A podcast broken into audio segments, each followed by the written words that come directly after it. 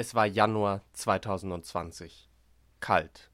Ich arbeitete als erster Aufnahmeleiter bei einem Kurzfilm in München. Bei 15 cm Schnee gönnte ich mir eine Pause. Im einzigen Sonnenstrahl, der an diesem Tag die Wolkendecke durchbrach. Kurz zuvor hatte ich auf eine Anzeige für Produktionsverstärkung am schwarzen Brett der Filmhochschule München reagiert. Der HFF. Eigentlich mag ich gar kein Fantasy.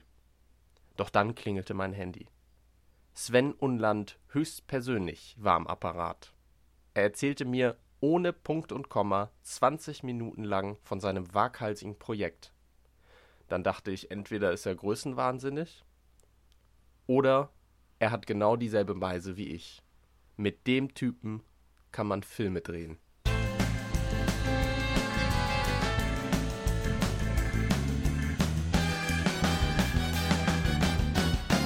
MacGuffin, der Filmpodcast. Träume nicht dein Leben, sondern verfilme deinen Traum.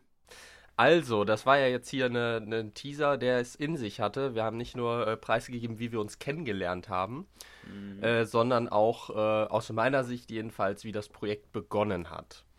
Mhm. Aber äh, erzähl doch mal, ein jedes Projekt beginnt mit einem Drehbuch. Wie war das denn? Äh, wie ist das entstanden? Wann hast du das überhaupt geschrieben? Ich glaube, das war im Juli 2019. Meine Güte, wenn, du, wenn ich das jetzt so sage, boah, da muss man jetzt schon fast zwei Jahre zurückgehen. Das macht einem Angst, wenn ich so drüber ja. nachdenke. Ich weiß noch, das war von Corona weit und breit nichts zu sehen. Ich wusste, ich möchte irgendwie was machen. Ich möchte ein Filmprojekt machen und es soll Hand und Fuß haben. Ich dachte häufig an Fantasy, aber mein Story-Dings kam irgendwie nicht so voran, bis plötzlich mein Unterbewusstsein so alle Ideen und Handlungsstränge, die mir im Kopf rumschwirrten, wie von selbst so ein bisschen ver verbunden hatte und ich dann auf einer, einer Feier äh, eine Idee hatte. Damals war es, glaube ich, noch ein Sohn, der mit seinem Vater im Wald ist jagen und plötzlich werden sie bedroht und sie werden räumlich getrennt und er muss, er versucht, er versucht die Aufmerksamkeit auf sich zu lenken und eskaliert so ein bisschen. Die Situation äh, eskaliert. Ich weiß noch, dass ich dann direkt äh, das Drehbuch geschrieben habe und dann auch noch gar nicht wusste, ist das Drehbuch jetzt gut oder was, wie ist das jetzt? Und ich habe dann mir ganz viele Rückmeldungen eingeholt und zu meiner Freude gab es äh, positive Rückmeldungen und ich, ich glaube, ich kann sagen, das stimmt. Einige waren auch begeistert und sagten, hey, alter Sven, das ist gut. Das ist gut. Ja, so kam das also, mit dem Drehbuch. Ich muss ganz ehrlich sagen, ähm, ich, ich bin ja wie gesagt kein Fantasy-Fan und habe mir das Drehbuch gelesen und ich fand es gut.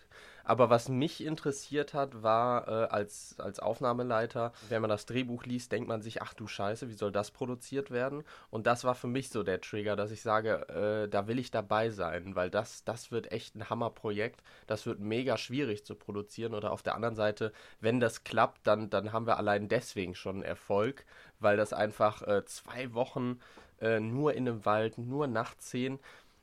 Aber wie war das denn, jetzt mal die Frage, du hast vorher auch schon Filme gedreht, aber das war ja jetzt ein Riesenprojekt. Wie kamst du eigentlich dazu, erstmal zu sagen, okay, jetzt drehe ich so ein, so ein Riesenprojekt mit, mit ähm, Kinokamera, mit äh, Riesenbudget, mit, mit 30 Leuten. Wie kamst du überhaupt dazu zu sagen, jetzt, jetzt will ich diesen Schritt machen?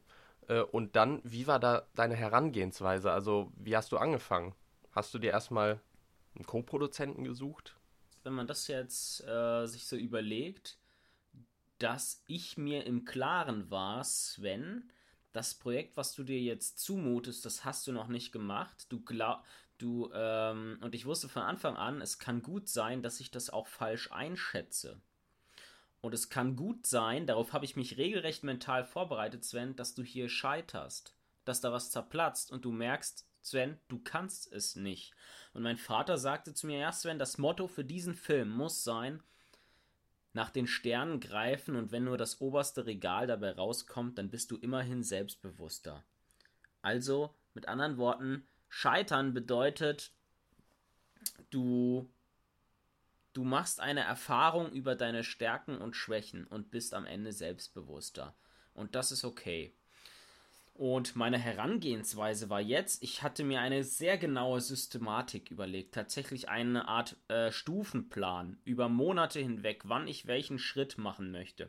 Also da war ich schon sehr, hatte ich sehr genau überlegt, wie ich vorgehen will.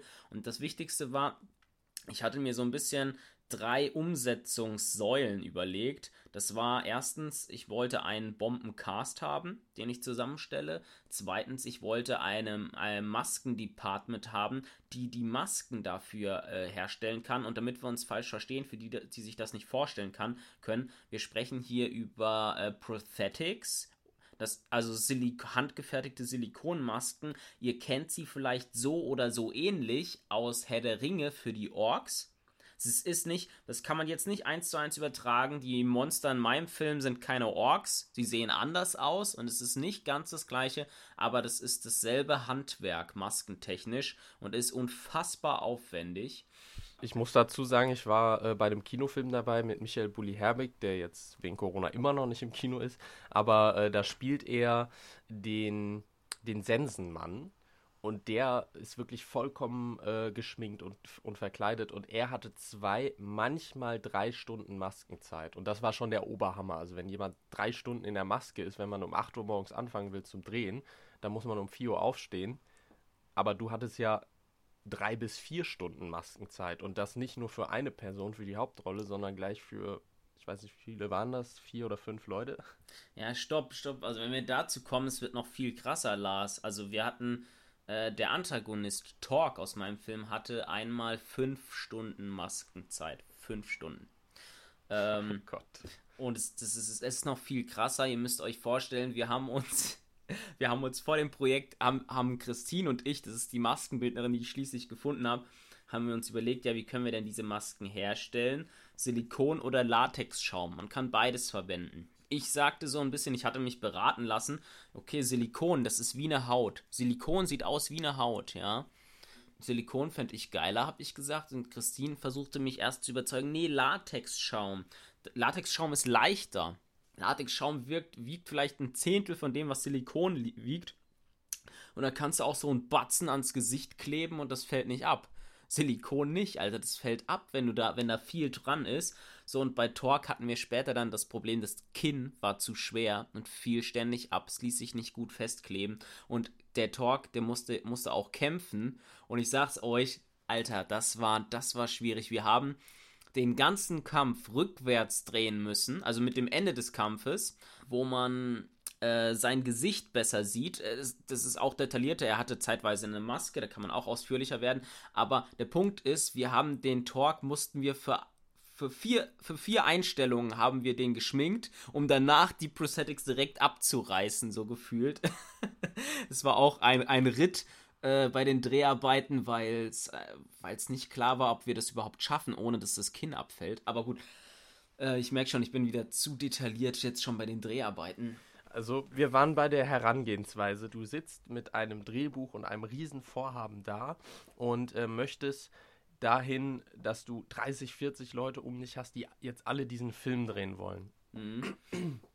Ja, bei, bei 30, 40 Leuten muss man sagen, äh, ich hatte ursprünglich hatte ich mit 20, 25 geplant und das ist etwas, das muss man das, das muss man dann sich auch so ein bisschen eingestehen. Die Geister, die ich rief, wurde ich nicht mehr los. Das Projekt transformierte sich, ne? Das wurde immer größer. Ich hatte das auch mal etwas kleiner geplant, also nicht, nicht klein, immer noch groß, aber äh, es wurde größer weil sich mehr Leute davon begeistern ließen und anstecken ließen und die Anforderungen, die ich hatte an meine Leute, die kamen zu mir zurück. die hatten dann auch Anforderungen an mich als Produzent und Regisseur. Aber gut, was ein anderer weiterer Umsetzungsschritt für mich war, ich wollte ursprünglich wollte ich eine Filmhochschule, die diesen Film mit mir äh, co-produziert. Ich wollte, dass ich Produzenten, Studenten von der Filmhochschule finde oder Kameramann und das dann tatsächlich im Rahmen deren, deres Studiums äh, diesen Film produzieren und auf deren Technik zugreifen dürfen äh, und auf deren Netzwerk und so weiter und so fort. Das war mein Umsetzungsplan. Das hat dann später nicht geklappt. Hm, ich hätte da, zu dem Zeitpunkt hätte ich mir noch gar nicht zugetraut, dass ich das ohne, ohne ein Netzwerk einer Filmhochschule äh, stemmen könnte. Aber darauf lief es dann irgendwann hinaus. Also du ähm, hast den Film ja nicht alleine produziert. Es gab ja noch eine Co-Produzentin. Genau, genau. Das war, da kam dann um ungefähr um Dezember 2020 herum kam die Gina, Regina Grimm an Bord, die ich auch über mein Studium kennengelernt habe. 2019 meinst du, ne? Ja, 2019, 2019, ja. Genau. Und ich habe sie kennengelernt, weil sie äh, in, in einem Studium auch erzählt hatte von ihrem kurz- äh, oder mittellangen Spielfilm Machtlos, hat sie erzählt. Und ich war dann erstmal sehr neugierig, habe mit ihr geredet, wollte auch so herausbekommen, wie gut ist sie äh, Gina und habe dann auch schnell festgestellt, nee, die ist schon, die ist clever, die weiß, was sie kann eigentlich. und ich habe sie gefragt, hätte, hätte, hätte sie Lust darauf. Da hat sie gesagt, ja Sven, ich würde erstmal das Drehbuch durchlesen. Hat mir gesagt, Sven, ich habe jetzt gerade, habe ich nicht so viel Zeit, dann mache ich noch dies und jenes. Aber dann und dann hätte ich Zeit. Und sie kam dann an Bord und im Nachhinein betrachtet war das wirklich Gold wert, weil das muss man dann jetzt also sich auch eingestehen ich würde schon sagen, dass ich richtig gute Skills habe oder mir auch erworben habe im Zuge dieses Projektes. Aber Gina war dann tatsächlich auch die Säule und der Halt, den ich gebraucht habe, der mich tatsächlich auch down-earthed, weil ich auch, ich habe mich auch maßlos überschätzt in einigen Dingen. Und Gina war der Halt, den ich hatte. Ohne sie würde dieses Projekt würde, wäre auch nicht gedreht worden. Mhm. Da bin ich ganz sicher. Ja, die Gina hat sogar auch einen Podcast, heißt äh, das Set Café. Ziemlich coole, engagierte äh, junge Frau, mit der ich auch jetzt sehr gut befreundet bin nach diesem Projekt.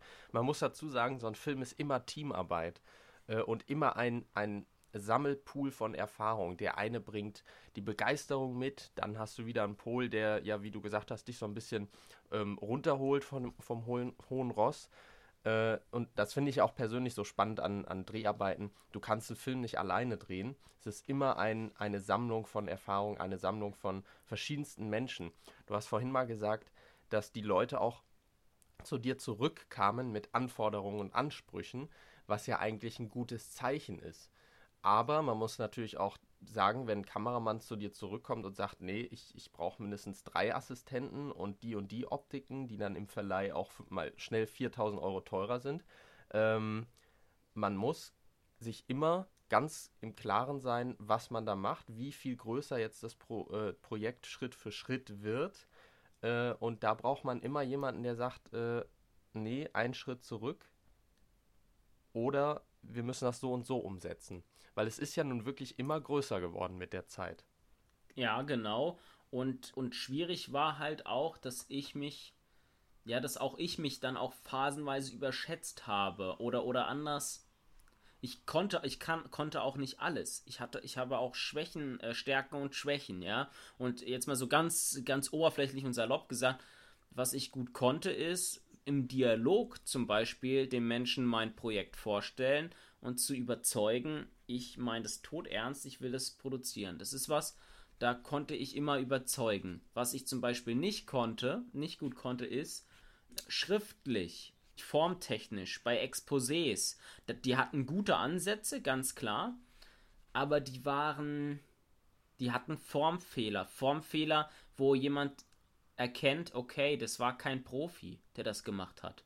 Ja, und mhm. Gina hat dann das Exposé für mich geschrieben, umgeschrieben und jetzt bekam das endlich mal eine Professionalität. Ja, wobei also jetzt äh, Formfehler heißt Rechtschreibfehler, ähm, fand ich mega sympathisch, weil ich mache auch welche und ich bin felsenfest davon überzeugt. Also klar muss man eine gewisse Form bewahren, aber es zählt doch das, was man sagt und nicht wie man es sagt. Ja. Also das hat mich auch ein Stück weit mehr überzeugt, dir zu helfen, weil äh, ich habe gesehen, äh, dass du absolut überzeugt warst, diesen Film zu machen. Ja, mir, sind, mir ist Rechtschreibung nicht so wichtig. Aber das darf man, ich sag mal so, wenn du jetzt, weißt du, du willst das auch Leuten vorstellen, die da Geld rein investieren sollen oder so, ne? Ja, und da ja. brauchst du einfach ein anderes Niveau. Ne? Das ist, weißt du, das ist das, was, äh, weißt du, Lars, damit kann, damit konnte ich dich auch äh, überzeugen und Und auch gerade wenn ich selbst mit Leuten rede, merkt man, dass das dann auch äh, Authentizität punktet, ja. Nichtsdestotrotz, sowas musste dann Hand und Fuß haben. Ich habe irgendwann dann auch noch mal mit einem Produzenten äh, gesprochen, der dann jetzt auch professioneller Produzent ist, aber bei der Ludwigsburger Filmhochschule als, äh, als Student für Produktion angefangen hat äh, den ich auch erst begeistern wollte, der dann der aber abgelehnt hat, unter anderem, weil er gesagt hat, Sven, du bist nicht professionell genug. Leider hat er das gesagt, aber der, das war einer, den ich, den ich sehr schätze, weil der in meinen Augen tatsächlich ziemlich gut ist. Der ist, der ist so gut, wie ich gerne wäre als Produzent. Und der sagte mir, der hat mein Exposé, das, das erste Exposé, was ich geschrieben habe, hat der auseinandergepflückt, ja. Und zwar bis ins Detail und der hatte recht. Der hatte mit allem recht, was er sagte. Und als Gina an Bord kam, ähm, da, da bekam dann auch mein Exposé Hand und Fuß. Oh, ja, also es war immer noch nicht perfekt. Es wurde danach immer noch tatsächlich kritisiert. Ich weiß noch, dass ein dass eine Nachwuchsabteilung von Konstantin Filmen mich auch äh, das auch vorliegen hatte und auch äh, sich beschwert hat über zwei Rechtschreibfehler und über zwei, drei Mal war so ein bisschen umgangssprachlich formuliert gewesen. So, so kam das, dass, dass Gina an Bord kam. Ja, also wir, wir sehen, dass man, ähm, egal bei welchem Projekt, ich habe das, ich drehe ja auch schon Filme, seit ich acht bin, und egal bei welchem Projekt, und, und desto professioneller das wird, desto mehr kommt das raus, dass man sich äh, als Produzent oder Regisseur, also der wenn man derjenige ist, der die Initiative ergreift, man zieht sich aus, man bietet eine Fläche für Kritik. Das ist äh, so, Punkt. Aber auf der anderen Seite ist das auch wichtig und richtig, ähm, weil Sven, du kannst noch so viele Bücher lesen. Das, was du und auch ich mit diesem Projekt gelernt, was wir gelernt haben mit diesem Projekt, das ist unbezahlbar. Ich mhm. äh, habe dich oft aufgemuntert und gesagt, Sven, klar, Fehler passieren immer und desto größer das Projekt ist, desto mehr Fehler können auch passieren. Aber denk doch mal so, den nächsten Film, den wir machen, da machen wir alle diese Fehler nicht mehr. Das heißt also, das ist so viel wert, was wir da gelernt haben. Mhm. Mm. Das heißt, man bietet eine Fläche für Kritik. Viele Leute kritisieren dich, aber viele Leute sagen auch geil. Und da muss man immer den roten Faden finden und sehen, äh, kann ich mir noch selbst vertrauen? Ist das Projekt zu groß geworden oder bin ich auf einem richtigen Weg? Mhm. Aber äh, genau, wir, wir haben das Thema Casting übersprungen. Also du wolltest einen, einen richtig guten Cast aufbauen. Wie bist du da vorgegangen? Also ich meine, du hast ja jetzt nicht mal eben hier die, äh, die Nummer von Daniel Craig im Handy. äh, wie bist du zu dem Cast gekommen? Ja, also vorweg stand eine These im Raum, die ein äh, Freund von mir gemacht hatte, der sagte zu mir, Sven, mit einem richtig geilen Buch ist alles möglich. Das äh, ging mir durch den Kopf und überzeugte mich und sagte ich, ja, jetzt auch mal ganz blöd gedacht, so ein Schauspieler, sagen wir, es ist ein, ein sehr gefragter Schauspieler, der macht, sagen wir, zwei Hauptrollen im Jahr, ne? Sagen wir, zweimal 30 Drehtage, also 60 Drehtage. Also ist ja auch egal, der Punkt ist, ich sagte mir, wie, wieso eigentlich nicht? Wieso, ist, wieso sollte es so unwahrscheinlich sein? Wenn das Drehbuch ihn wirklich catcht, vielleicht hat er ja Bock. Und mhm. das, das war meine erste Idee. Und dann habe ich tatsächlich ähm, gesagt, okay, ich, ich google ganz viele ähm, Leute, die ich mir vorstellen könnte. Und habe das Drehbuch dann rausgeschickt also ich habe hab nach Agenturen gegoogelt und habe die Drehbücher an Agenturen geschickt und habe Schauspieler angefragt, konkrete Schauspieler, habe gesagt die und die, habe aber auch Casting-Agenturen angefragt. Es gibt Casting-Agenturen, die auch für, für unbezahlte Projekte äh, das machen. Ich habe ich hab zwei gefunden, die das freundlicherweise gemacht haben. Und äh, dann, das war einer der schönsten Momente. Das habe ich, das war so geil für mein Ego. Und zwar der Moment, wo ich realisiert habe, dass professionelle Schauspieler sich für mein Projekt interessieren, teilweise auch äh, begeistert waren. Das, ich, das, ich glaube, das kann man so sagen. Ich, die haben mir ja auch geantwortet und geschrieben. Ich habe es gelesen. Boah, ich fand es richtig spannend oder was weiß mhm. ich, sowas, ne? Und ich hatte das Gefühl, dass äh, diese positiven Rückmeldungen, das war ehrlich, hatte ich das Gefühl. Ja, man, man muss dazu sagen, vielleicht für die Zuhörer, die nicht ganz so im, im äh, Fachwissen sind oder wissen, wie, wie die Branche abläuft, es ist äh, auch also die meisten Schauspieler haben ja auch bei Null angefangen. Und es ist normal in der Filmbranche, dass Kurzfilme gedreht werden, um sich, um Erfahrung zu sammeln und um sich hochzuarbeiten. Und vor allem, was du gerade gesagt hast, richtig viele gute Schauspieler, die, die sind ja nicht äh, von morgens bis abends und 365 Tage im Jahr am Set, die machen ein paar Projekte im Jahr. Und äh, vor allem machen sie auch irgendwann nur noch das, worauf sie wirklich Bock haben. Also es ist gar nicht so abwegig, dass da viele äh, Agenturen und Caster äh, Rückmeldung gegeben haben. Hm. Ich glaube, das ist eines der Dinge, die ich sehr häufig gefragt wurde. Wie bist du denn an die rangekommen? Und mhm. meine, meine Theorie ist, also ich habe sie ja einfach gefragt, einfach angeschrieben. Ich, ich sage dann auch immer, ich habe sie gefragt. Meine Theorie ist, der Grund, warum viele keinen so besonders, also, also ich finde, ich hatte einen guten Cast für, für die unbezahlten Verhältnisse, ne? Also zum Beispiel Hannah Binke von, von Ostwind, die Hauptdarstellerin, oder Joe Bausch aus dem Kölner Tatort, äh, Thomas Bartling, der auch schon bei Tatorts war, genau wie Miki Jukovic, der zuletzt zwei amerikanische Filmpreise gewonnen hat und auch Tatort-Schauspieler und, und, und. Also ich hatte, wie ich finde, einen guten Cast ich glaube, der Fehler ist, dass viele nicht fragen. Also ganz, ganz plump. Viele, viele fragen nicht. Ich habe die gefragt. Ja. Mhm. Und das und, cool. und deswegen und das ist vielleicht schon das ganze Geheimnis an der Sache. Also ich glaube, dass die meisten hat mein Drehbuch überzeugt, wenn man sie jetzt fragt äh, Thomas Bartling würde sagen, mh, mm, er hat sofort gemerkt, okay, ich werde hier gerade, ich werde hier im Schwertkampf ausgebildet werden. Das finde ich geil. Ich kann Gebärdensprache ne äh, lernen, finde ich auch geil. Das, das, hat Thomas Bartling gesagt. Joe Bausch hat gesagt, Fantasy habe ich noch nie gemacht. In Deutschland habe ich bisher noch kein Fantasy gemacht. Das will ich auch mal machen. Ja, Hannah Binke hat gesagt, das Drehbuch ist absolut krass. Und das war übrigens, das, das ist vielleicht auch was, was ich halt euch sagen möchte, ne, die Reaktion der Schauspieler ich als Nachwuchsfilmemacher, als, als Student, äh, das war, das hat, äh, darin habe ich mich gesonnt. Mhm. Äh, als dann äh, beim Casting war es so, dass Hannah Binke mit meinem Produktionsfahrer sprach und der Robin, der das äh, gefahren hat, der mir das dann später auch erzählte, der, der sagte mir halt, ja Sven, weil, weil Hannah, Hannah war sehr abgewichst beim Casting, finde ich. Sie war sehr professionell, nicht aufgeregt. Die anderen Schauspielerinnen waren alle sehr aufgeregt. Das ist auch was, was, was eine unfassbar interessante Erfahrung für mich war, weil die auch nervös waren davor, mich kennenzulernen, die Schauspieler. Ja, also wirklich. Das war was, das hätte ich, hätte ich nicht gedacht. Und ja, sind halt alles Menschen. ja, ich weiß noch, dass eine Schauspielerin. Äh, die hat sich dann noch end wir wollten mit ihr wollten wir sie jetzt sehen und sie hat gesagt ich brauche noch ich brauche noch. Und sie hat endlos gebraucht sich vorzubereiten. Und dann haben wir gesagt so wir, wir müssen jetzt anfangen. Und dann hat sie gesagt ich, ich würde noch ein Glas Wasser trinken. Nimmt die, Fla die Flasche mit Wasser will es ins Glas reinschütten schüttet alles nebens Glas. Das, sie war total nervös. Übrigens auch eine sehr gute Schauspielerin, die ich auch gerne genommen hätte, die auch richtig gut war das war für mich später noch eine Qual der Wahl. Äh, nichtsdestotrotz, was wollte ich sagen? Genau, und Hannah äh, war, war sehr professionell, sehr, sehr, man merkte, sie hatte Casting-Erfahrung und so weiter und so fort. Und sie sagte dann aber auch im, im Auto meinem Fahrer, das Drehbuch, das ist absolut krass. Und äh, das, das hatte ich vorher so nicht gehört und das hatte mir dann der Robin erzählt und so, so Reaktionen, das war was, das war für mich arschgeil. Ich hatte, ich hatte nie was Geileres erlebt als, als, die, als das, diese Rückmeldung von den Schauspielern. Das hatte mich so glücklich gemacht, diese Produktionsphase.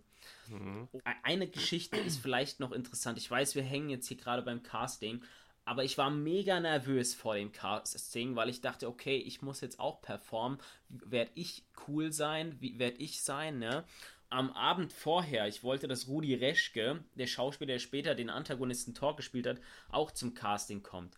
Rudi hat gesagt, Sven, ich bin gerade auf Musical-Tournee, aber ich bin in Niedernhausen, eine halbe Stunde entfernt von Frankfurt und dort haben wir unsere Preview für unser Musical. Ich kann nicht zum Casting kommen, aber komm doch am Abend zur Preview. Du bist der Ehrengast, ich, ich kläre das hier mit allen, du kannst, kommst rein, kannst zuschauen, dann kannst du mich sehen auf der Bühne bin ich hingefahren. Ähm, ich habe auch in Niedernhausen übernachtet, äh, aber ich, ich bin äh, dorthin gefahren und ich war erstmal mega nervös und dann war da diese Preview und das Musical war erstmal mega geil, Rudi war super und danach gab es den Sektempfang für alle Schauspieler und das ganze Musical-Team, die sich alle gegenseitig, hey, das war cool und ich stand da, ich kleiner Regisseur, junger, junger Mann und ähm, dachte mir, oh Gott, was mache ich hier? Hier sind die jetzt alle äh, und feiern sich und ich bin hier.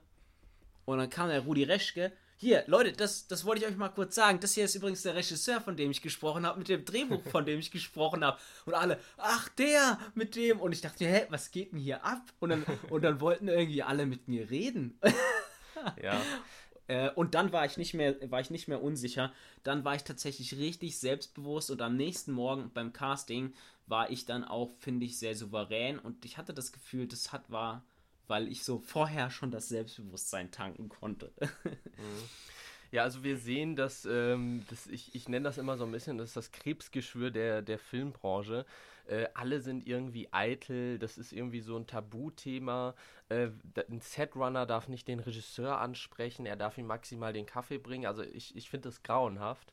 Und ähm, wir waren ja sehr lange Setrunner und ich war immer der Setrunner, der dann dem Regisseur den Kaffee gebracht hat und dann einfach mal gefragt hat, ja, wie geht's eigentlich, ne? Wie hast du vor, jetzt hier die Auflösung zu machen? äh, da habe ich, also ich habe auch viel Kritik eingesteckt für sowas, aber ich finde, mein Gott, wir, wir leben äh, im Jahr 2021, wir sind alles nur Menschen und da kann sich auch mal ein Regisseur mit einem Setrunner unterhalten, so why not? Äh, aber es ist einfach so, dass äh, ja, alle sind so ein bisschen eitel und das finde ich einfach mega cool, wie du an die Sache herangegangen bist und, und dir das Cast äh, so zusammengebaut hast. Mhm. Äh, kleine Anekdote, Rudi Reschke, ich hatte ja dann, ich kam ja dann auch irgendwann an Bord, Januar 2020 und wollte die erste Aufnahmeleitung übernehmen und dahingehend hatte ich auch Kontakt dann mit den Schauspielern. Und äh, das war so, ich war in Hamburg auf Dreharbeiten und der Rudi kommt ja aus Hamburg und dann haben wir so geschrieben und ja, ich schickte dann schon mal die Vordispo und dann, ach, wie, wie, du bist ja auch in Hamburg, ich bin da und da beim Osteopathen, wir haben in der Innenstadt gedreht und dann haben wir uns einfach getroffen und da haben dann auch irgendwie zu dem Zeitpunkt war ich noch Setrunner, äh, dann hat auch auf einmal so der Regisseur geguckt, oh, was, was, hast du denn mit Rudi Reschke zu tun? Und auch eine Maskenbildnerin, die mal irgendwie vor Jahren mit dem an einem Projekt gearbeitet hat. Lars, was ist denn mit dir los hier? so, ähm, aber ich meine, hallo, wir sind alles nur Menschen, ne? Ja. Und äh, da würde ich mal zum nächsten Thema übergreifen. Es gab äh, einen Fehlgriff und das nicht mit irgendeinem Star oder so, sondern mit auch einer ganz normalen Person nach, äh, in der Nachwuchsfilmbranche. Äh, äh, es gab Komplikationen mit dem Kameramann. Also zum Thema, es ist wichtig zwischenmenschlich, man hat viele eitle, äh, Eitelkeitsmenschen, man hat aber auch viele normale Menschen und es ist wichtig, äh, dass sich Menschen untereinander verstehen bei so einem Projekt. Was war da los? Ja, äh, sofort. Lass mich noch einen kurzen Satz zu dem sagen, weil ich finde, du hast es gerade so schön getroffen, weil äh, dieses Setrunner darf ein Regisseur nicht an, ansprechen.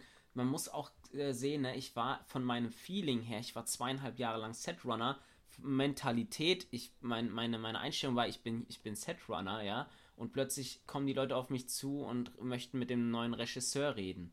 Und so, so eine Ernüchterung war das für mich. Und die nehmen mich die nehmen mich so brutal ernst, Alter, als Regisseur. Das war für mich, das war für mich tatsächlich, äh, mein Ego ist so größer geworden und ich kann euch verraten, das hat nicht aufgehört während dieses Projektes. Vielleicht könnte man sagen, dass während der Dreharbeiten es möglicherweise ein bisschen einen Einbruch gegeben hat.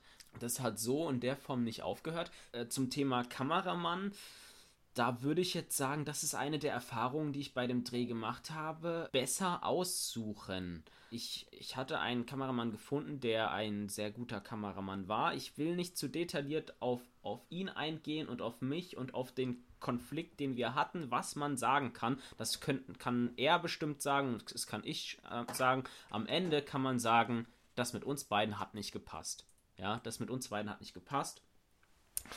Und mhm das ist etwas, die, die Erfahrung, die man euch sagen kann, egal wie gut der Kameramann ist, es ist noch wichtiger, dass ihr mit dem könnt.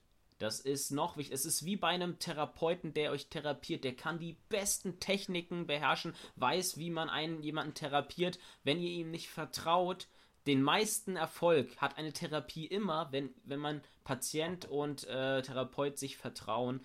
Äh, es, es, ist genau das gleiche bei, bei Kamera und Regie oder bei, bei anderen Departments. Ähm, ich würde auch sagen, dass, dass das in jedem Department so ist. Also klar muss jetzt nicht der Setrunner Best Friend äh, mit, mit einem ähm, mit einem Beleuchtungsassistenten werden, aber es ist allgemein wichtig, nicht nur, dass die Leute ihr Fach verstehen, äh, sondern dass sie miteinander arbeiten können. Hm. Was man sagen kann, dass durch diesen, durch diese, ähm, ja, durch dieses Missverständnis zwischen dem Kameramann und mir haben wir beide, kann man sagen, viel Zeit verloren, weil wir drei Wochen vor den Dreharbeiten unsere Zusammenarbeit beendet haben. Das ist scheiße, ne? Das kann auch ein Super-GAU sein. Für mich war es damals tatsächlich auch eine Entscheidung, ist mir egal, das muss auch ein, wie ich finde, ein guter Regisseur auch aushalten können. Ich weiß, mein Lieblingsregisseur David Fincher hat vor den Dreharbeiten bei Verblendung kurz vorher sich von seinem Kameramann getrennt, hat dann seinen Lieblingskameramann aus USA einfliegen lassen. Ich bin der Meinung, das sind auch Entscheidungen, ja, dafür, dafür meiner Meinung nach braucht man für sowas dann auch Eier, aber das ist was, das zahlt sich dann auch aus, wenn man, wenn mhm. man sagt, okay, nicht, nicht um jeden Preis. Ich mache diesen Film so nicht um jeden Preis. Ja, aber wir haben da leider viel Zeit verloren und das hat dann auch noch, das hat auch Schwierigkeiten verursacht, weil der neue Kameramann und ich, wir hatten ja schon was erarbeitet. Wir hatten Storyboard, wir hatten eine Shotliste und das wurde dann auch erneuert, die Shotliste. Äh, die hat der Kameramann dann gemacht. Da konnte, hatte ich mich nicht ins Detail eingelesen, weil ich auch keine Zeit hatte. Mm, das hat, hatte noch Schwierigkeiten mit sich gebracht, war aber alles in allem mit dieser Notbremse, wie ich sie bezeichnen würde, absolut richtig, glaube ich. Mhm. Ja, ich muss natürlich jetzt, äh, ich, ich fürchte mich vor diesem Punkt, aber ich muss natürlich sagen, bei mir gab es auch eine Notbremse. Ich bin erster Aufnahmeleiter gewesen, habe beispielsweise die Maskentests organisiert, habe äh, auch mit grundlegend den Dreh organisiert und ich bin der Meinung, der felsenfesten Überzeugung, wenn man etwas macht, dann muss man es richtig machen. Und äh, gerade bei so einem Projekt wusste ich, sah ich schon, wenn ich die erste Aufnahmeleitung mache, ich werde in diesen zwei Wochen nicht schlafen. Und es wird absolut krass. Und bei mir gab es einfach private Gründe. Meine Freundin hat sich von mir getrennt. Ich musste mehr oder weniger aus meiner damaligen Heimatstadt ausziehen, das während der Pandemie. Ich musste irgendwie neu anfangen. Ich habe ein super Jobangebot in Hamburg erhalten äh, eine Stadt, die ich liebe, wo ich einige Freunde habe so äh, und ich wusste einfach, wenn ich hier die erste Aufnahmeleitung mache, dann ähm, wird das Projekt darunter leiden, weil ich nicht 100% an Bord sein kann. Ja, und dann ist einiges, dann ist einiges, hat, äh, ist ja nicht schief gelaufen, aber Sven, wie siehst du das von der Organisation? Weil es war kein normaler Nachwuchsfilm. Man muss dazu sagen, zwei Wochen durchdrehen. Man hat normalerweise eine Fünf-Tage-Woche. Ähm, und noch dazu kam, dass es ausschließlich Nachtdrehs waren. Ja. In dem Wald. Ja, da, dazu kann ich vielleicht sagen, dass es im Nachhinein auch so eines der, der Ereignisse ist, äh, die mir tatsächlich am meisten wehtun. Also, dass der, dass der Lars ähm, ausgestiegen ist ich hätte lieber Lars, äh, Lars äh, weiter gehabt, der es nicht, der es nicht richtig macht. Aber gut. Aber gut. Ähm, naja, äh, der Punkt ist, danach, danach wurde es schwer. Und danach wurde es echt. Also man muss dazu sagen, dass, dass dass ich von Anfang an, man erkennt ja hier, ich wollte ursprünglich wollte ich eine Filmhochschule, das im Rahmen einer Filmhochschule machen, das hatte nicht geklappt. Dann musste ich, dann habe ich selbst komplett geschultert, hatte die Gina an Bord, hatte dann den Lars an Bord. So, aber dann ist, also ich hatte mich übernommen, kann man sagen, ja. Mhm. Ich hatte, ich hatte viele Dinge, hatte ich nicht realistisch eingeschätzt, viele Dinge. Und dann stieg der Lars aus und dann brach eine weitere Säule weg und man kann sagen, in den letzten Wochen vor dem Dreh wurde es, wie kann man das sagen? Ähm, die Arbeit also, platzte aus allen Nähten. Mh, es gab genau. eigentlich kein, es gab keine Zeit drüber nachzudenken, was jetzt zu tun ist. Man musste einfach nur die Arbeit machen. Einfach, einfach eins nach dem anderen abarbeiten, abarbeiten. Und das sind jetzt Dinge, die dann auch mit, also mit einem wirklichen großen Hochdruck waren. Man könnte jetzt auch noch sagen, ich will da auch nicht zu detailliert drauf eingehen, aber auch, auch die Kalkulation war nicht, war nicht äh, gut genug und man musste an allen Ecken und Enden sparen und so weiter und so fort. dann gab es dann auch noch eine Pandemie, so ganz nebenbei, ne? Eine Pandemie und ein Lockdown, der das Ganze schwieriger macht. Meine Strategie war auch, ich habe sehr viel auf Sponsorings gesetzt. Ich wollte diesen Film auch mit Sponsorings voran, voranbringen. Die Sponsorings wurden immer unwahrscheinlicher in der Pandemie. Hm. Und in den letzten Wochen vor dem Dreh kann ich euch verraten, ne, die haben mir den Rest gegeben. Also wirklich. Also das, mhm. da kam, also mein, mein Streit mit dem Kameramann hat natürlich unfassbar viel Kraft gezerrt. Dann war es so, dass ich insgesamt zehn, ich glaube über zehn Leute aus dem Filmteam musste ich ersetzen weil wir dann jetzt auch gedreht haben in dem Zeitfenster, wo die Filmproduktionen wieder geboomt haben nach dem Lockdown. Ja, da war lange Zeit gar nichts und dann haben wir in dem Fenster gedreht. Jetzt sind Dreharbeiten. Dann musste ich insgesamt auch zehn Leute ersetzen. Ich weiß noch, Kostüm war brutal hart. Ich glaube, ich habe mit fast 20 Garderobieren gesprochen. Und am Ende und, und, und Requisite habe ich, glaube ich, auch mit, mit äh, vier, fünf Requisiteuren gesprochen. Insgesamt hatten mir für, Christine, äh, für, für Kostüm vier Leute zugesagt, die dann irgendwann auch abgesagt haben. Bei Requisite waren es, glaube ich, zwei oder drei. Das, das müsst ihr euch mal vorstellen, ja. Und dann am Ende hat Kostüm und Requisite hat am Ende eine Person alleine gemacht, eine 18-Jährige, die gerade Abitur gemacht hat, die Christine, die, das kann ich übrigens auch sagen, einen Bombenjob gemacht hat, die sich da, die hat, die hat nicht einfach als 18-Jährige sich ans Set gestellt und Kostüme angezogen, die kam da mit ihrer Nähmaschine an. das ist kein Spaß. Ohne Spaß, die, die Christine war auch äh, Gold wert. Wirklich wir haben beide das Buch gelesen, Alfred Hitchcock, wie haben sie das gemacht? Und in dem Buch äh, und in vielen Interviews übrigens auch, sagt Alfred Hitchcock wortwörtlich, so der Film wird organisiert und sobald die Dreharbeiten beginnen, sobald die Kamera aufgestellt wird und gesagt wird, und bitte, ist der Film eigentlich fertig. Er muss nur noch gedreht werden. Alfred Hitchcock hat gesagt, die Planung ist so immens wichtig. Der Film wird von A bis Z so durchgeplant, dass wenn die Dreharbeiten beginnen, der Film so gesehen eigentlich fertig ist, er nur noch gedreht werden muss. Das haben wir beide gelesen. An dem Beispiel, an dem Film, haben wir es schmerzlich in Erfahrung bringen müssen, was das eigentlich bedeutet, was Alfred Hitchcock da vor 50 Jahren schon gesagt hat. Mhm. Ähm, auf der anderen Seite sehen wir aber auch, dass Filme machen, äh, wir haben es gerade schon erwähnt, ganz viele verschiedene Charaktere arbeiten an einem Projekt zusammen und wir sehen am Beispiel Habichtauge, äh, dass im Vorfeld ganz viele Leute reden und wenn es dann darauf ankommt, wenn die Dreharbeiten beginnen, dann sieht man, wer ein Schwätzer ist, muss man einfach so sagen, und wer es wirklich drauf hat und bringt und anpackt und macht. Mhm. Und da sieht man dann immer, gerade bei Studentenfilmen, kristallisieren sich da echte ähm, Talente heraus, wie die Christine oder auch ganz viele andere Leute. Mhm. Ja, also es war, es war wirklich ein, ein krasser Dreh. Willst du ein bisschen davon erzählen? Also das, das war ja wirklich nur nachts und nur in einem Wald mit Waldbrandstufe äh, 5 von ja, von Fünf? sechs, von sechs oder so. Oder von ja, sechs? Ich glaube, glaub, es war eine Stufe vor, vor, vor ja. Heavy, Heavy Metal. Äh, ja. nee, ähm, pass auf, ein was muss ich vorher noch sagen, weil es mir für mich in die Zeit kurz vor dem Dreh dazugehört und worauf ich persönlich sehr stolz bin. Hm. Und zwar Materialsponsorings in Höhe von 53.000 Euro hatte der Film insgesamt. Ne?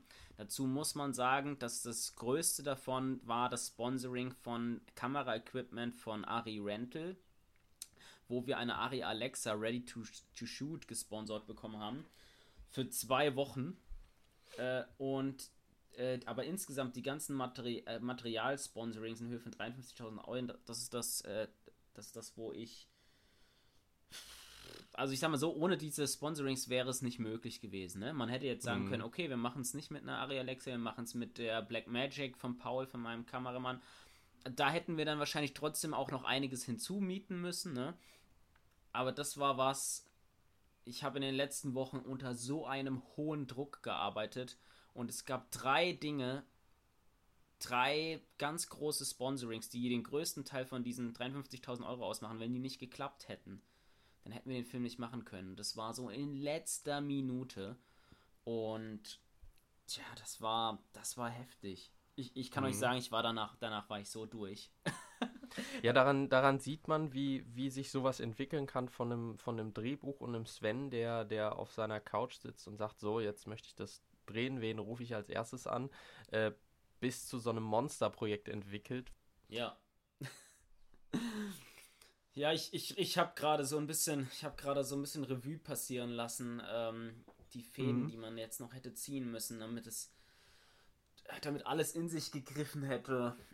Ich glaube, alles in allem könnte man sagen, ne, wenn wir, wenn wir drei Produzenten gewesen wären, ne, also Lars, du hättest auch wahrscheinlich auch einen Produzenten-Credit bekommen dann, aber wenn wir jetzt noch zwei zusätzliche Leute gehabt hätten, einmal Produktionsleitung und einmal Aufnahmeleitung, wenn du jetzt sagen wir sagst, okay, du machst jetzt mehr, mehr Produzent als äh, Aufnahmeleitung, das wäre dann jetzt auch schon so ein Gespann gewesen, wo man sagen könnte, jetzt könnte man dem Ganzen eine Struktur geben und das wäre wasserdicht so ein bisschen, ne? Mhm.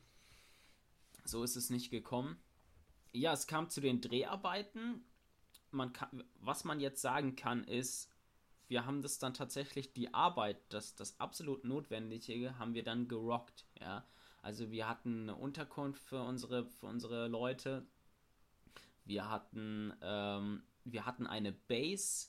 Also das heißt, wir haben zwei Wochen im Wald gedreht, nachts.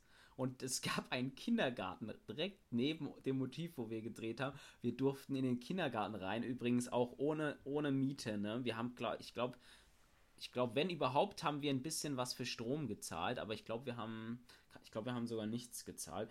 Äh, und die, die waren so freundlich zu uns, der Kindergarten, die haben uns so viel erlaubt und ähm, wir konnten da unser ganzes Lager auf, aufbauen. Wir konnten, wir hatten einen eigenen Raum für die Masken und ähm, dieser Kindergarten war perfekt als Base. Und weil wir nachts gedreht haben, konnten die tagsüber den Kindergarten machen und wir hatten nachts den ganzen Kindergarten für uns. Und es war eigentlich war es für uns war es die perfekte Base. Für die Maskenbildner, die haben mir gesagt, ja gut, ganz perfekt war es für uns nicht. Wir mussten jeden Tag auf, aufbauen und abbauen. Das hat viel Zeit gekostet. Aber das war dann halt unserem knappen Budget geschuldet. Und dann haben wir halt zwei Wochen tatsächlich nachts im Wald gedreht, einmal vier Drehtage und dann einen Tag, einen Wochenendtag und dann nochmal sieben Drehtage. Also insgesamt elf Drehtage. Und das muss man sich dann halt auch mal vorstellen. Ja, das war dann auch mit, ja, halt Nachtsdrehen, ne? Schichtarbeit, wie man es so kennt. Und es gab einen Hammerdrehtag. Das ist etwas, das würde ich heute nicht mehr machen, weil ich jetzt auch der Meinung bin, Nee, das, das war drüber. Das, wenn man so jung ist und sagt, okay, ja, wir rocken das, wir sind die jungen Filmemacher, ja, das ist, es ist ein bisschen naiv. Wir hatten einen äh, Tag, da hatten die Maskenbildner, waren in der 18. Stunde am Ende.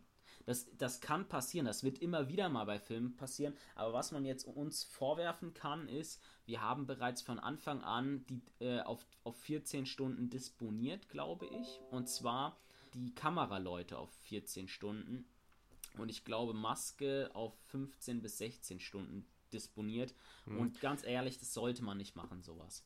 Das, das sollte man nicht machen, darf man auch nicht, aber wir haben uns von allen natürlich ähm, die Genehmigung eingeholt, beziehungsweise mit allen gesprochen und alle hatten Bock auf das Projekt. Aber an sich darf man es sogar gar nicht. Mhm. Genau, das, und das ist, das ist das Ding, was ich auch gemerkt habe.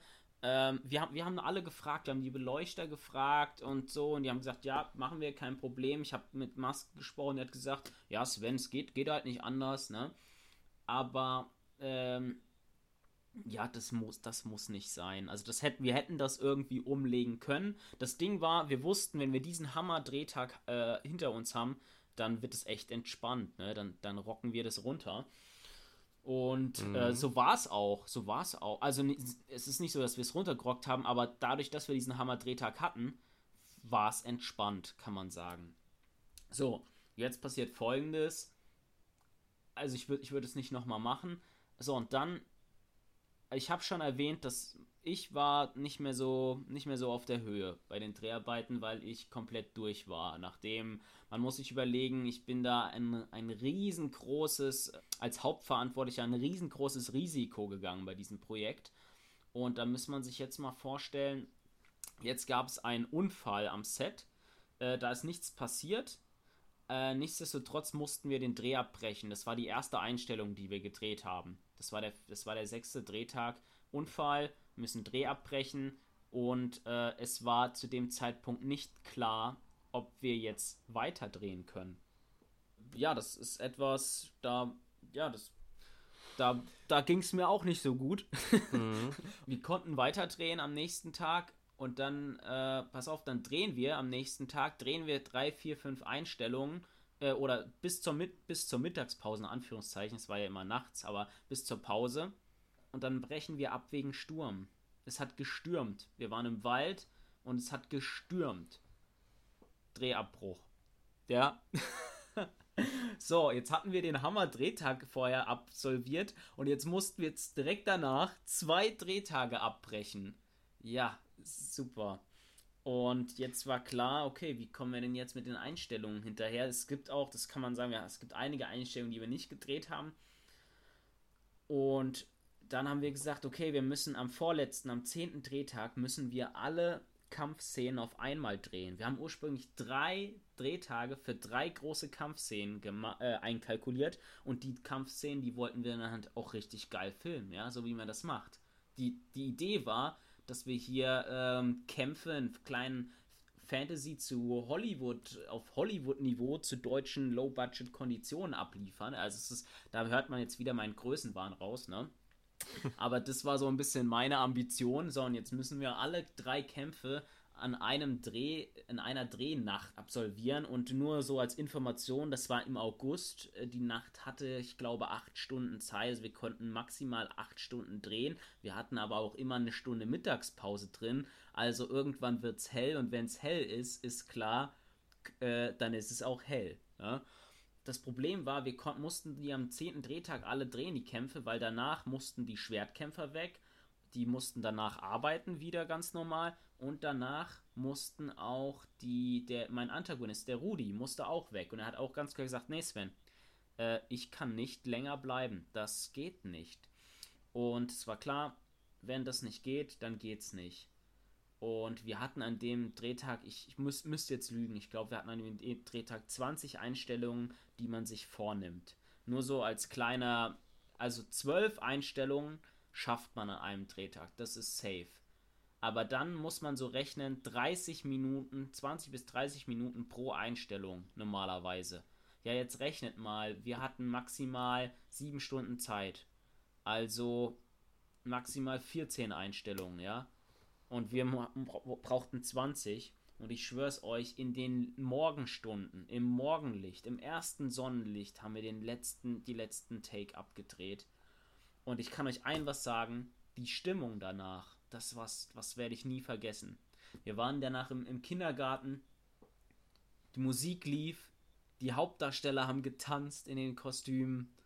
Ich habe davon noch, noch ein Video und es war sowas, da, wir wussten alle, wir werden, das, wir werden den Dreh hier abschließen, erfolgreich. Wir, wir haben es geschafft. Das Schlimmste ist rum.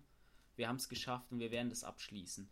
Das war echt ein richtiges glückseliges Gefühl, weiß ich noch. Hm. So viel zu den äh, Dreharbeiten. Ähm, Problem wurde später noch, äh, wir hatten unsere Generatoren waren zu laut. Wir hatten drei Generatoren ich weiß nicht, wer auf die Idee gekommen ist, beziehungsweise ich weiß es. Es war eine blöde Idee, dass jemand auf die Idee gekommen ist, äh, Generatoren vom Baumarkt zu holen. Äh, äh, ohne da jemanden einen Vorwurf zu machen. Wir brauchten Generatoren und wir haben dann auch Generatoren vom Baumarkt uns ausgeliehen. Ja. Also wir, wir brauchten dringend welche. Naja, die sind zu laut. Lasst es euch gesagt sein, sein äh, Generatoren vom Baumarkt, das sind Motorräder. Mhm. Also, also da sieht man einfach, dass das, wie wichtig äh, eine Vorproduktion ist und wie, wie recht Hitchcock hatte, dass der Film fertig sein muss, wenn die Dreharbeiten beginnen, weil ähm, man kann sich nicht vorstellen, wie viel Stress letztendlich Dreharbeiten mit sich bringen oder auch die, die Tage kurz davor. Äh, egal, ob es jetzt eine professionelle Produktion ist oder ein Nachwuchsfilm, es ist immer so, immer. Man kann nicht jede einzelne Heu, äh, Nadel im Heuhaufen perfekt organisieren. Äh, man muss es nur so weit organisieren, dass man für alles ein, nicht nur einen Plan A und B hat, sondern einen Plan von A bis F, damit man wenn man Plan F versucht auszuführen, Zeit hat, äh, Plan was kommt nach F? äh, also es, es ist immer so ein, ein unnormaler Stress, der auf der einen Seite irgendwie äh, vielleicht sogar eine Sucht ist für manche Filmemacher. Also ich, ich, ich liebe es auch ein Stück weit. Wobei natürlich hier im, am Beispiel ähm, Habichtauge oder Serka äh, man sieht, was es bedeutet, ein, Film auf die Beine zu stellen, ein Film mit fast keinem Budget auf die Beine zu stellen, weil alle haben beispielsweise auch ohne, ohne ähm, Gage gearbeitet. Äh, man, man, man kann einfach so unglaublich viel lernen, wenn man Filme dreht. Und man muss natürlich auch dazu sagen, hier ist einiges wirklich gut gelaufen. Einiges ist gut gegangen und am Ende des Tages, wenn wir äh, sind jetzt beim, beim Sounddesign und man kann sagen, wow, absolut geil. Wenn man, wenn man weiß, wie viel das gekostet hat, wenn, wenn man weiß, was alles passiert ist, es ist ein absolut geiler Film geworden. Äh, wie, wie, siehst du das? Bist du zufrieden? ähm, zum Thema bin ich zufrieden. Ich habe während dieser Produktion Folgendes über mich gelernt. Ich mache Dinge entweder akribisch genau oder konsequent falsch. Und ja. das Ding bei mir ist, wenn ich Dinge konsequent falsch mache, bin ich mit mir zufrieden. Und wenn ich Dinge akribisch genau mache, bin ich nicht zufrieden. das ist ein bisschen meine Macke. Und es gibt Dinge, die. Also erstens, ich bin, ich bin zufrieden, so ist es nicht. Ich, wenn man sich auch den ganzen Verlauf anschaut von Habichter, von dieser Produktion, kann man sagen, dass ich auch verdammt viel Glück hatte, immer wieder. Ja, und, äh, und das Endprodukt, das ist absolut gut. Das hat sich gelohnt, Alter, ja.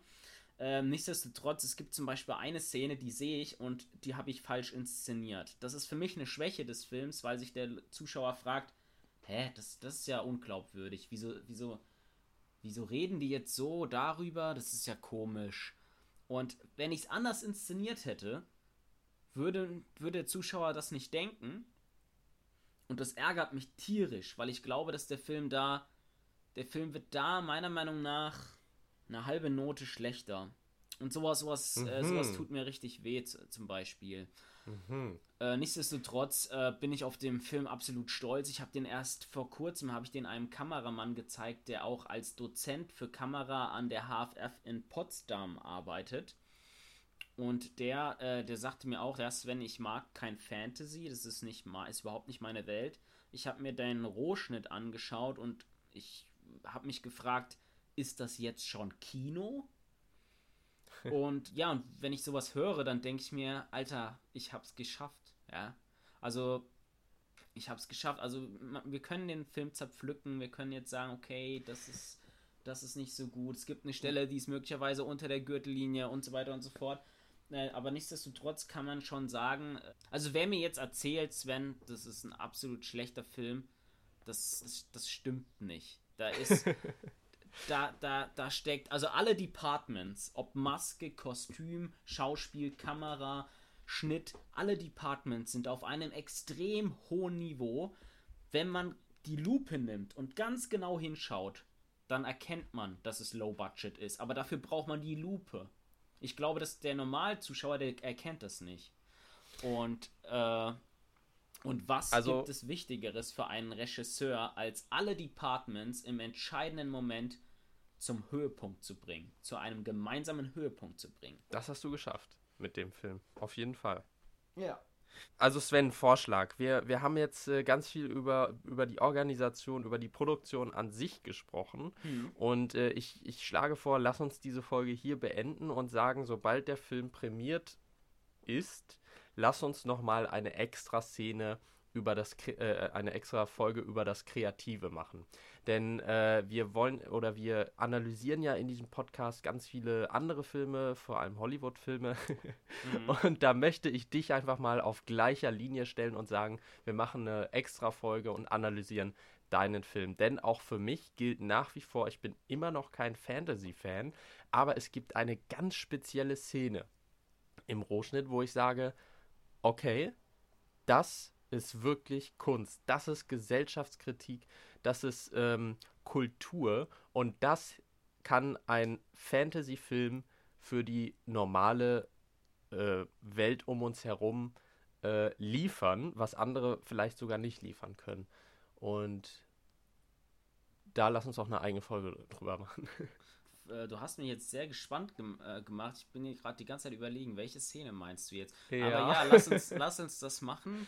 Ja, ich habe mich ein bisschen leer gequatscht. Ich könnte, ich könnte, äh, ich, könnte euch noch tausend Geschichten erzählen. Die Geschichte von dem äh, Kind, das permanent abfällt, habe ich euch gar nicht erzählt. Und wir, wir, haben euch auch nicht erzählt, die Geschichte, wo Lars und ich uns das erste Mal getroffen haben, gemeinsam mit Leon und Gina beim Maskendreh, Maskentest, ja. was auch ein richtig geiler Roadtrip war an dem Wochenende. stimmt, stimmt. Das war eigentlich, es wurde dann irgendwie zu einem Roadtrip. Ja. Aber, aber ja, gut. Und, und, auch, also besonders geil fand ich halt den Moment, wo wir uns dann zum ersten Mal sehen und uns dann halt auch so fragen, ja, guck mal an, das, so, sieht, so sehen die aus oder so sieht der aus. Ja, ja. Und ja. aber andererseits haben wir sich so, aber wir kennen uns ja auch schon, ne? So ein richtig weirdes Gefühl, sich zum ersten. Mal zu sehen und das Gefühl zu haben, wir kennen uns aber schon. Ne? Schon Jahre. ja, aber gut. Ja, das da, ich schwöre es euch, es stecken so viele Geschichten in diese Produktion drin. Mhm. Dann schließen wir diese Folge einfach ab. Ihr habt jetzt mal einen Eindruck bekommen von, von meinem großen Projekt. Äh, Serka wird der wahrscheinlich heißen. Es läuft unter der Produktion Habichtauge, war der Arbeitstitel. Jetzt wahrscheinlich, äh, obwohl ich den Titel Habichtauge mehr mag, gibt es Gründe, dass ich den Film höchstwahrscheinlich umnennen äh, werde auf Serka, weil es heißt ja so schön, schön Kill Your Darlings. So, dann, ich wünsche euch alles Gute und bis bald.